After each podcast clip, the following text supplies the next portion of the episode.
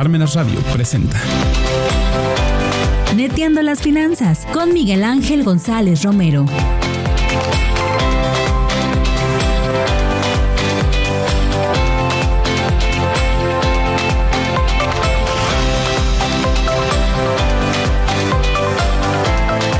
Hola amigas y amigos de Neteando las Finanzas, ¿cómo están? Muy buenos medios días.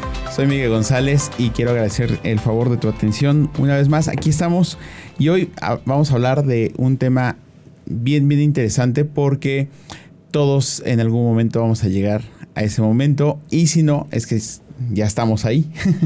Así que hoy tenemos una invitada de lujo también, es Alma Rodríguez, ella es estudiante del doctorado en Economía Política del Desarrollo ahí en el CEDESBOAP. Y, y bueno, pues Alma, bienvenida, ¿cómo estás?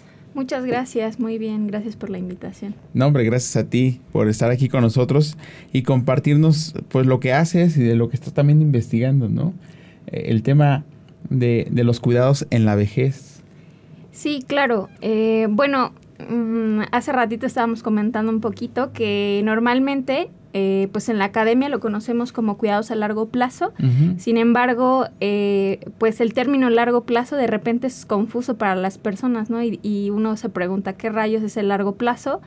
Pero este término pues no surgió en México, sino en algunos otros lugares, eh, principalmente los países que en este momento ya son más longevos, como Japón, Estados Unidos, Alemania y se plantearon el término porque durante mucho tiempo se estuvo trabajando en la política pública para mm, asegurar ciertas condiciones laborales y pues se supone que con, los cambios en las dinámicas de la modernidad hemos alcanzado cierto, cierto número de edad que estamos viviendo, pero no tomamos en cuenta con qué iba a pasar si en el transcurso de, de llegar hasta, hasta donde deseamos o hacia nuestras aspiraciones, nos enfermábamos o sufríamos algo que se conoce no como discapacidad, sino como pérdida de la capacidad intrínseca. Que puede ser que ya no escuchemos bien, que ya no veamos bien, que ya nos cueste utilizar las piernas, las manos o incluso simplemente realizar actividades de la vida diaria, como por ejemplo, no sé si te has dado cuenta que con el paso del tiempo algunas personas, eh, pues sobre todo que ya eh, pasan los 50, pues los deditos como que les cuesta trabajo moverlos. Y eso a mí, eh, pues también me llama la atención porque cuando van a consulta luego me dicen, no, pues nunca me había dado cuenta de la importancia que era este dedo hasta que ya no lo tengo, ¿no? Hasta que me empieza a doler. claro, y entonces el problema empieza a hacerse más visible cuando nos damos cuenta que cada vez son más las personas que siguen viviendo, pero tienen alguna de estas pérdidas y que necesitan en mayor o menor medida que alguien más las cuide. Y me gustaría preguntarte a ti, cuando piensas en cuidados, ¿en quiénes piensas y en qué piensas? Porque seguramente tienes una población y unas actividades específicas en mente. Y, fíjate que eh, es una pregunta bien interesante porque también nos tocó vivirlo, ¿no? Mi abuela un tiempo vivió con nosotros, ella casi no camina, un tema de atrofia en, en, los huesos. Y entonces eh, pues fue bien complicado tener que adaptar el espacio, este, los horarios, ¿no? Y, pues todo. Entonces, eh, actividades desde eh, cómo la vamos a llevar al baño, cómo la vamos a llevar a que desayune, come y cena, este, los dolores, cómo se los eliminamos o se los disminuimos, etcétera, ¿no? Entonces, sí fue súper complicado pero también creo que es algo bien importante, eh, digo, el programa se llama Neteando las Finanzas en el sentido de las netas, de que hoy la esperanza de vida ha aumentado, evidentemente, ¿no? El tema es si la calidad de vida también ha aumentado. Pues fíjate que todas estas interrogantes creo que, que caben dentro son parte de, mi tesis. del problema. Creo que caben dentro del problema y de cosas que, como dices, alguna vez hemos pasado, hablando específicamente de finanzas, ¿no? Ya sea personales o, a nivel gubernamental. Em, normalmente es algo que no piensas hasta que te pasa o hasta que lo vives a través de otros y te toca ser cuidador, ¿no? Porque bien lo dices, no solamente es lidiar con el sufrimiento de alguien que yo quiero, sino que voy a hacer con el con el dinero, que también debería de estar contabilizado en la finanza familiar o de los, de los grupos familiares, de las unidades familiares, pero también con el tiempo. Y te lo digo porque eventualmente me parece a mí que cuando se piensa en llegar a cierta edad, se piensa desde la juventud, ¿no?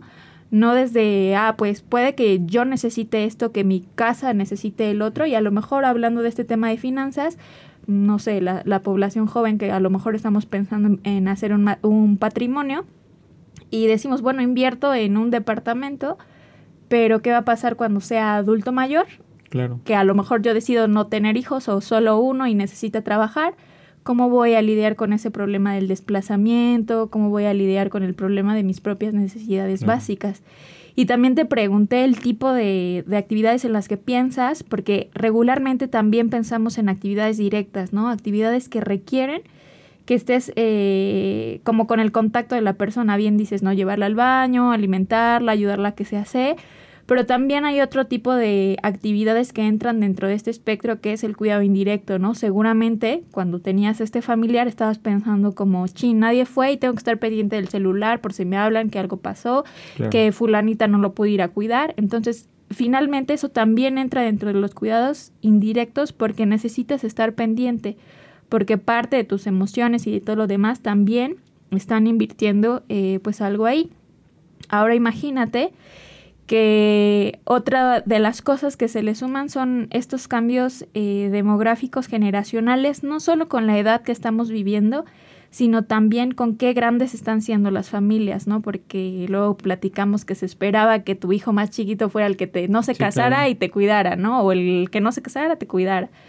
Pero ¿qué onda con las familias que ahorita solo tienen un hijo? Que es algo que también eh, estuvimos buscando si había un término, porque hay un término para cuando solo hay un padre, pero cuando solo hay un hijo, que es el que se tiene que hacer cargo de dos padres o de más familiares, y aparte de su subsistencia o de los hijos, ¿no? Los llamados generación sándwich, que nos esperamos un poquito más para tener hijos, pero ya también nos toca cuidar a los padres, ¿no? Entonces todas estas cosas eh, pues convergen en una serie de problemáticas que aparte a nivel social no se habla, uno, porque es difícil, es más fácil hablar del cuidado de los niños porque hay una especie de esperanza, ¿no? Incluso en las finanzas del gobierno, cuando se habla de lo que se hace por los niños, estamos haciendo una inversión, porque se espera que cuando crezcan pues retonen algo, ¿no? Pero de los adultos mayores es difícil porque para empezar, eh, poder acompañar a alguien en este proceso, tan solo por las dimensiones de su propio cuerpo, ya es un rollo completamente diferente, por la psique también, ¿no? Como que un niño está aprendiendo y quizás puedas ahí intervenir en el aspecto de moldear, de educar, pero en el adulto mayor ya tiene bien claras sus preferencias y todo lo demás. Entonces, pues yo creo que es particularmente una problemática que quizás se agudice porque ya está empezando como la curva, pero en unos 10, 15 años. Y a pesar de que cuando empecé a, indagar sobre este tema, pues era algo que vivía en el ámbito clínico, porque pues como te comento, la mayoría de mis pacientes son o adultos mayores o personas que por ciertas condiciones de vida perdieron alguna de estas capacidades antes de, de llegar a la etapa que se considera adulto mayor. Este, pero también eh, por el aspecto que yo misma me pregunto, como bien dices, voy a llegar ahí y quizás no, no siento que ni el Estado, ni el mercado, ni nada eh, ofrezca tantas alternativas como para poder satisfacerlo, ¿no? Para bien o para mal, no lo sé, eh, desde la institución pública se han dado cuenta que este tema es creciente y efectivamente hay que atenderlo. Y hace apenas eh, dos, tres semanas eh, lanzaron los resultados de una encuesta específica que se llama Encuesta Nacional para la Creación de un Sistema de Cuidados. Y preguntan todo esto que nos estás comentando, ¿no? Desde si necesitas tú una remodelación en tu, en tu hogar, en tu habitación, que me parece que va a venir a incentivar eh, el mercado inmobiliario, ya no para la venta, sino para la remodelación, ¿no? Y todo esto de construcción. Pregunta de cuidados específicos, especialmente porque mm, también hay una tendencia en el censo, si, lo, si, si nos ponemos a analizarlo, vemos que las casas para adultos mayores, ¿tú qué servicios crees que prefieren? Hay dos, que yo me sorprendí porque pensé que iban a preferir otros pero de todo lo que puede entrar en, aspect, en aspectos de cuidado o de lo que tú nos comentas que viviste y que, que tu familiar necesitaba, ¿qué crees que es lo que, que ellos dicen, yo quiero esto y si no tengo lo otro, pues no es tan importante, pero esto sí lo quiero? Un baño cerca. Un baño también lo pensé, pero fíjate que no. este, espacios libres, creo. Espacios libres estaba en el tercer lugar. sí. Y no sé, este no sé, es que de repente pienso en, muchas, cosas, que, nos tocó pasar, ¿no? Este, y, y pues desde, eh, desde una cama, ¿no? No tan grande, no tan chica, porque la este, altura, ¿no? La altura, exacto, ¿no? Es cierta altura que duele menos, duele más, etcétera, pero, pero no, no sé, cuéntanos. Pues fíjate que al parecer los establecimientos eh, particulares optan primero por recreación. Lo primero que se aseguran estas personas que haya en los lugares que los cuidan es actividades de recreación. Entonces eso a mí me hace pensar que a pesar de que el, el gobierno está invirtiendo, tratando de invertir en salud, quizás cuando llegamos a la edad de, de, necesitar cuidados otra vez, de requerir por lo menos que nos estén poniendo atención, lo que yo quiero es volver a convivir, ¿no? El, proyecto de vida que quizás en algún momento por otras eh, responsabilidades, eso está en primer lugar. Y en segundo lugar, esperan que se les dé fisioterapia incluso antes de medicina. Lo primero que buscan es que tenga servicios de fisioterapia y no tanto de consultorio médico. Es decir, prefieren este contacto con agentes físicos y, y personas que directamente con los medicamentos. Entonces, eso es algo que, que habría quizás que, ajá, que, que, quizás habría que, que ver si entra dentro de la generalidad, porque el, el primer censo solo fue de, de instancias particulares, pero que pues me llama la atención, ¿no? Sobre todo por pensar, como bien dices, si para mí calidad de vida es tener realmente acceso a, a estos servicios de medicinas o compartir en la comunidad, ¿no? Sí, claro. Es que fíjate que eh, la pérdida gradual de estas capacidades, sí, sí capacidad intrínseca está Capacidad intrínseca. todos los días aprendemos algo, ¿eh? Esa es una neta. Eh, es aislante. Claro. Es aislante, ¿no? Que de repente, eh, si no tienes un vehículo, eh, si no hay facilidades de acceso, ¿no? Que a lo mejor pues vives en el tercer, cuarto piso y no puede bajar y demás, pues es así de, ahí quédate, ahorita venimos, ¿no? Ahí nos esperas y este, y, y, hay veces que no vuelven a salir de sus casas, de sus habitaciones incluso, ¿no? Eh, la gente que tiene, por ejemplo, eh, domicilios con dos pisos, ¿no?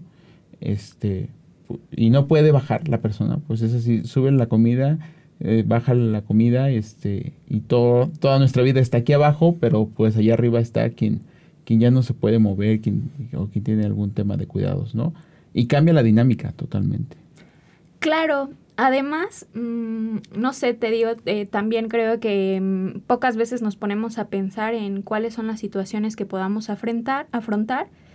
Y de repente también cuando nos sentamos a hablar con, con los disciplinarios de economía y finanzas, de repente ahorita que, que estamos revisando estos temas me dicen, pero es que no hay que tomar en cuenta a las personas que pierden, por ejemplo, el oído o el habla porque no es tan discapacitante como caminar, ah, ¿no? Lo que me dices.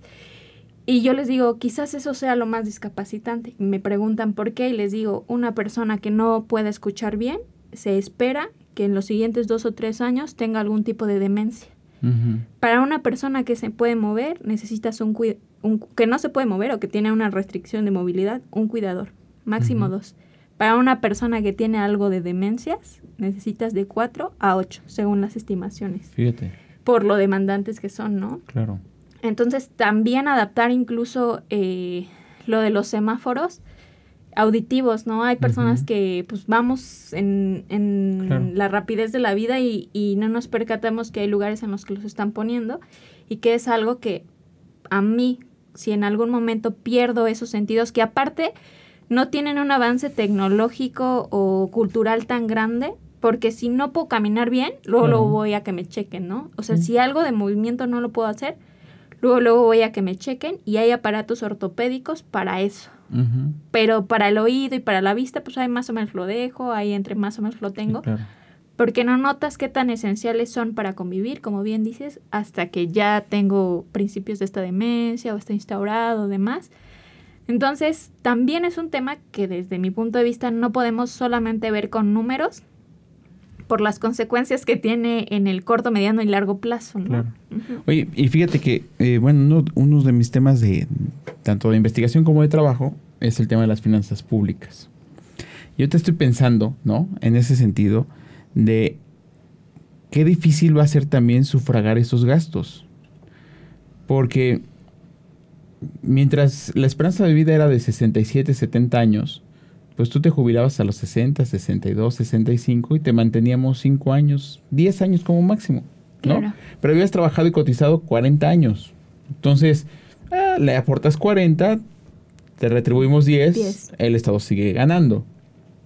¿Qué pasa con, con estas con quienes hoy ya están en estado de vejez, que se jubilan a los 60, 65 y tienen una esperanza de vida de 78, 80 años, ¿no? Que se espera que alcancemos los 93.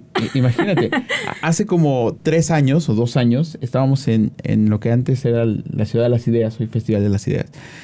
Y el tema principal era el tema de biomedicina. Y ellos decían que ya hay países donde se espera que en los próximos cinco años lleguen a una esperanza de vida de los 100 años. Entonces imagínate que te jubilas a los 60, te mantengo hasta los 100, ¿no? Ya no aportas, te estamos sufragando y además estamos pagando temas de medicina, de salud, etcétera. Y cuando viene esta discapacidad, ahorita lo que estamos platicando, pienso en que hay familias que necesitan que alguien productivo deje de trabajar para dedicarse al cuidado. Y entonces es una doble pérdida de la productividad. Híjole, qué complicado, ¿no? Sí, y creo que tiene muchas aristas desde, desde donde lo puedes ver, pero precisamente, bueno, hablando específicamente de las finanzas, que creo que es algo que, que podría estar ahorita en la mesa, es qué rayos hicieron los países a los que ya les sucedió esto. Que, no, y cómo lo están sorteando, ¿no? O sea, no solamente qué hicieron, sino cómo lo están sorteando financieramente. Cambiaron completamente su sistema financiero. Uno de los que se vio así más rapaz fue Japón, eh, y ahora lo que haces es que a partir de tus 40 empiezas a destinar más o menos el 50% directo porque lo que hicieron fue decir, no podemos tener el sistema de cuidados con el sistema de salud porque el sistema de cuidados es muchísimo más ahora que el de salud. Y lo que hicieron fue eh, que la federación destina un presupuesto especial para cuidados, para salud, pero tú como trabajador cuando cumples 40 más o menos también aportas del 40 hasta el 55% de tu ingreso neto. No, imagínate, si aquí para temas de pensiones no se estima que tienes que aportar un 6% y no lo haces, ¿no? Porque los salarios también son, son precarios. Ahora imagínate que de repente a los 40, cuando nuestra generación, ¿no? Que empiezas a ser papá por ahí de los 35, 37, y que a los 40, cuando vienen los trancazos financieros en casa, te digan, pues solo el 40% para tu vejez. Híjole, qué fuerte. ¿Qué es este fenómeno que te digo de la generación sándwich? Ahora, también eh, a Japón le funcionó, me parece también que es porque tiene algunas características eh, demográficas y culturales distintas. Y pues se hizo alianza, ¿no? Y dijo, ah, bueno, voy a hacer el mismo sistema o un sistema parecido para Filipinas, que tiene una población más parecida a la de México que a la de Japón. Y en Filipinas no funcionó. Tuvieron que diseñar otro completamente distinto. Y lo están resolviendo sin dinero, sino con unas cosas que se llaman bancos de tiempo. Es decir, yo estoy consciente de que mi economía no es suficiente para solventar este gasto público. Entonces lo que hago es, ok, cada vez también mantenemos em, en el sistema educativo por más tiempo a las personas que contribuyan en banco de tiempo. Sabes que no tienes lana, vente a apoyar en actividades que no son tan específicas y cuando alguien de tu familia o tú lo necesites, te regresamos esas horas de cuidado.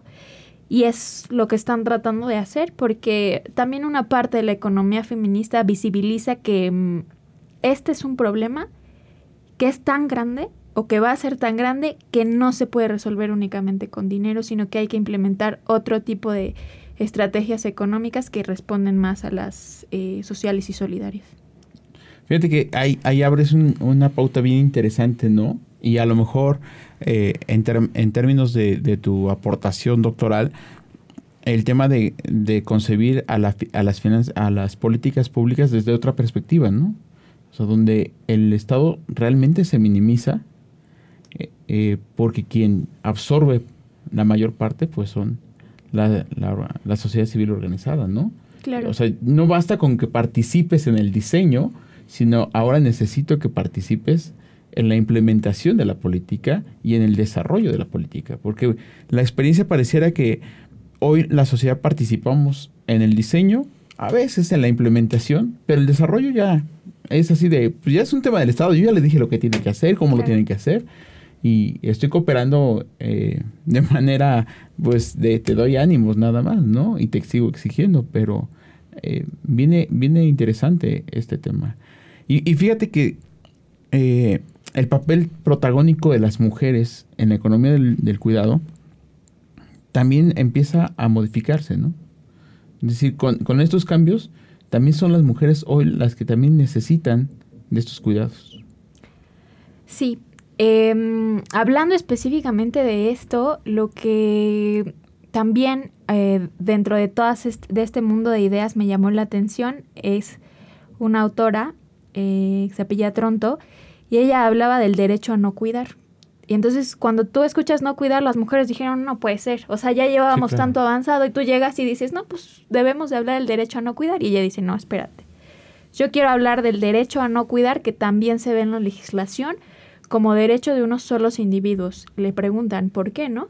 Y dice, bueno, el hecho de que las licencias, hablando de cuidar a los hijos, ¿no? Ahora habría que hablar de cuidar a los padres. Las licencias de maternidad y las de paternidad son completamente distintas. Y eso le da derecho a una persona a decir, yo no cuido porque tengo otras cosas más importantes que hacer que responden a la lógica del mercado. Entonces, tan solo esa diferencia jurídica ya hace que la mayoría que necesita o que va a abandonar el trabajo tan solo por esas disparidades sean eh, las mujeres, porque incluso la misma sociedad te está diciendo, la ley está diciendo que le tocan más horas a las mujeres, pues porque ellas son natas, lo que tú quieras, y se siguen reproduciendo estos discursos. La idea de no cuidar es como una utopía de poder llegar a una sociedad en la que todos entiendan la responsabilidad eh, social, moral de yo cuido porque me entiendo también como vulnerable de necesitarlos algún día, independientemente de mi género o este de las posibilidades o demandas que, que tenga el mercado conmigo, ¿no? Entonces ella decía que había personas que históricamente habían dicho, pues yo no voy a cuidar porque tengo algo o alguien más importante que hacer, y que incluso cuando están en una etapa en la que ellos mismos pueden proveerse de esos cuidados, dicen, no me quiero cuidar, ¿no? Y pues vienen todas estas eh, teorías de, de por qué estos trabajos son tan desiguales y me parece que ahora se están tratando de visibilizar con esta misma encuesta porque hay preguntas específicas tanto para la persona que quiere los cuidados, que los requiere, como para quienes cuidan, sobre todo de qué trabajo tenían antes, y si lo dejaron porque era tan mal remunerado que les compensaba más quedarse a cuidar a su familiar. Claro. Y resulta ser que las, las mujeres siguen sosteniendo la economía, incluso la formal del cuidado, porque medicina, enfermería, fisioterapia, todas las carreras que tienen eh, psicología, pedagogía, que ver directamente con cuidados, un 80 y 80 y tantos, que están dentro de la economía formal, siguen siendo mujeres, ¿no? Entonces, eh, pues están como todas estas ideas de también, em, y, me, y me gustaría saber qué es lo que opinas, qué onda con los hombres y cómo se sienten con estas dinámicas de, de cuidar, porque a mí me parece también que está habiendo un cambio y que ese cambio se ve en otros lugares y que se expresa tal vez no en, en la pluralidad, sino en, en, en, los hogares, ¿no? Este deseo de, de, de los hombres de, pues yo la verdad sí quisiera quedarme más tiempo con mis hijos, ¿no? Yo la verdad sí quisiera tener esos derechos, yo la verdad sí quisiera acompañar a mi papá a la consulta, pero pues en mi chamba no está legislado, ¿no? Entonces me parece que está eh, surgiendo este sentimiento de querer hacerlo y eso también va a ser bueno para la legislación porque entonces son espacios en los que hay que luchar por los mismos derechos, también para cuidar, porque me descubro a mí como alguien sensible que necesita también ese aporte o esa convivencia con estas personas que, que lo demandan, ¿no? Sí, claro. Fíjate que la lógica del mercado es tan voraz, ¿no? Y tan dominante que al varón se le ha relegado de esa parte por, y por una mm, parte netamente economicista, ¿no? Claro. Es decir, a mí me encantaría quedarme a, a cuidar a mi hija o cuidar a, a- a mis papás o a alguien que lo necesite, ¿no? Incluso hasta tu propia pareja en, en muchos momentos. Claro. Pero de, de que dices, bueno, me quedo y te cuido y hoy no comemos, ¿no? Claro. Porque alguien tiene que salir a trabajar. Y en esta dis- discrepancia y en estas disparidades salariales que todavía son muy visibles y son muy reales, Sí, pues mira, me conviene más que me vaya yo a trabajar y tú te quedes al cuidado de los niños que, que si lo hacemos al revés, ¿no? Y muchas veces la, la careta económica del varón eh, no visibiliza o oculta eh, la necesidad afectiva que también nosotros como varones tenemos.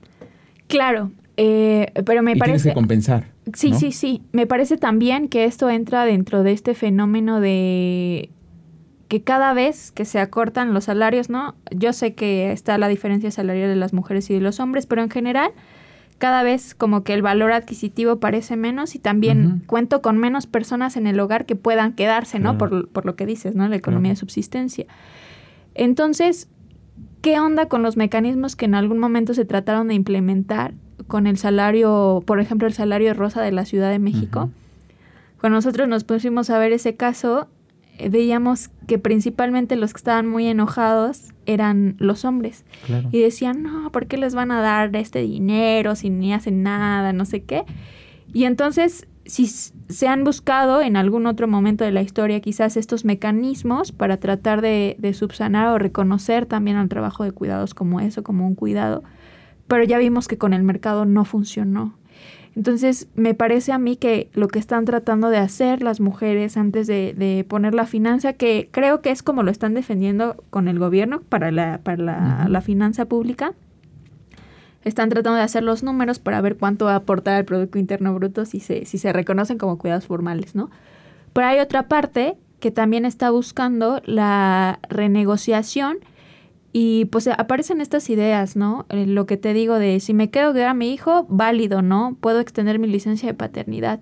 Pero revisando la legislación, no hay en la Ley Federal del Trabajo algo que diga que si tu padre o tu madre están enfermos, puedas No. llevarlos a consulta. Sin No. embargo, cuando tú los llevas a consulta, ya no, nosotros como clínicos, no está permitido que les des una consulta a los adultos mayores solos. Y entonces son contradicciones de- del Claro. mismo sistema que en algún momento creo que tienen que cambiar y que por eso se incluyen. Eh, hay un apartado específico que de esta encuesta me parece a mí fenomenal que se llama Cultura de los Cuidados y trae preguntas específicas que mm, a mí me parecen reveladoras, ¿no? Como, ¿qué piensas de cuidar o quién debería de cuidar a tus padres o quién debería de cuidar a los hijos, ¿no? Y apenas estamos revisando los tabulados, pero a mí me parece que va a salir algo interesante Muy por ahí. interesante. Es que fíjate que la visibilización de los problemas ha conquistado ciertos derechos, ¿no? Claro. O modificaciones estructurales sociales o políticas, legales incluso. Pero han sido paliativos, ¿no? Así como ya, ya te hice caso, ya logramos que a los hombres ahora les demos cinco días o tres días de este, Licencia licencia, de de paternidad, pues para que te ayuden a cuidar, ¿no? Para que ayudes a cuidar. Eh, ojo, no es para que tú cuides, porque además ni podríamos, ¿no? ¿O sí? Por, por, lo- por los temas de alimentación, por ejemplo. ¿no? Ahorita tocamos ese Este, punto. eh, y, y discutible y demás. Pero eh, la lógica salió así, ¿no? Para que ayuden Claro. al cuidado. Pues sí, pero mi hijo no nada más vive los primeros cinco días. Claro. ¿Y mis padres? ¿No? O mis dependientes económicos. Y entonces creo que hay mucho, mucho que abordar todavía, ¿no? Este, desde, desde la crítica, desde la academia, desde muchas aristas que nos permitan. Pero yo creo que hoy la gran neta del programa es poner en la mesa de la discusión un tema que de repente se nos pasa, ¿no? Desapercibido y que no lo habíamos tocado con esta profundidad que tú hoy lo, hoy lo presentas, con estas aristas que a pesar de, de ser de, de origen clínico, ¿no? En tu formación eh, de licenciatura, hoy también tienes una visión totalmente distinta de, de, las repercusiones que implica los cuidados de largo plazo, los cuidados Sí, en la vejez, ¿no? claro. Entonces, eh, híjole, este, Alma, me, me encanta que, que hagamos estas sinergias, ¿no? Y quiero agradecerte. Aquí el, el tiempo es de muy corto plazo, te lo juro. Eh, pero, pero te invito eh, y, y te abro la posibilidad de que no sea la primera vez que discutamos este tema y que lo que encuentres también en esta encuesta que acaba de salir, vengas, nos los platiques, lo, lo peloteemos, ¿no? Este, y por ahí, a ver, se me está ocurriendo a ver si, si logramos hacer como un, un panel, un- un- una mesita aquí con alguien, abogado laboralista. Yo también soy abogado y más o menos le entiendo al tema, pero alguien netamente laboralista, de qué onda, por dónde tendríamos que ir, Claro. ¿no? A una propuesta que nos permita empezar a es- escarbar y a, a incursionar en, en otros caminos que, que nos hagan como sociedad prepararnos al momento en el que este país sea predominantemente de viejos. Claro. ¿No? ¿Te Sí, parece? Sí, me, me parece muy bien. Listo, ya está comprometidísima, ¿eh? Aquí la vamos a tener varios programas, se los prometo. ¿eh? Y, y bueno, pues muchísimas gracias. Gracias ¿eh? Gracias, gracias por, por estar con nosotros. Gracias a ti por el favor de tu atención. Gracias a Mirna detrás de los controles, a Parmen hacia MC por la producción. Y bueno, nos vemos aquí la próxima semana. Soy Miguel González y recuerda que en esta mesa siempre estamos preparados para todo. Chao.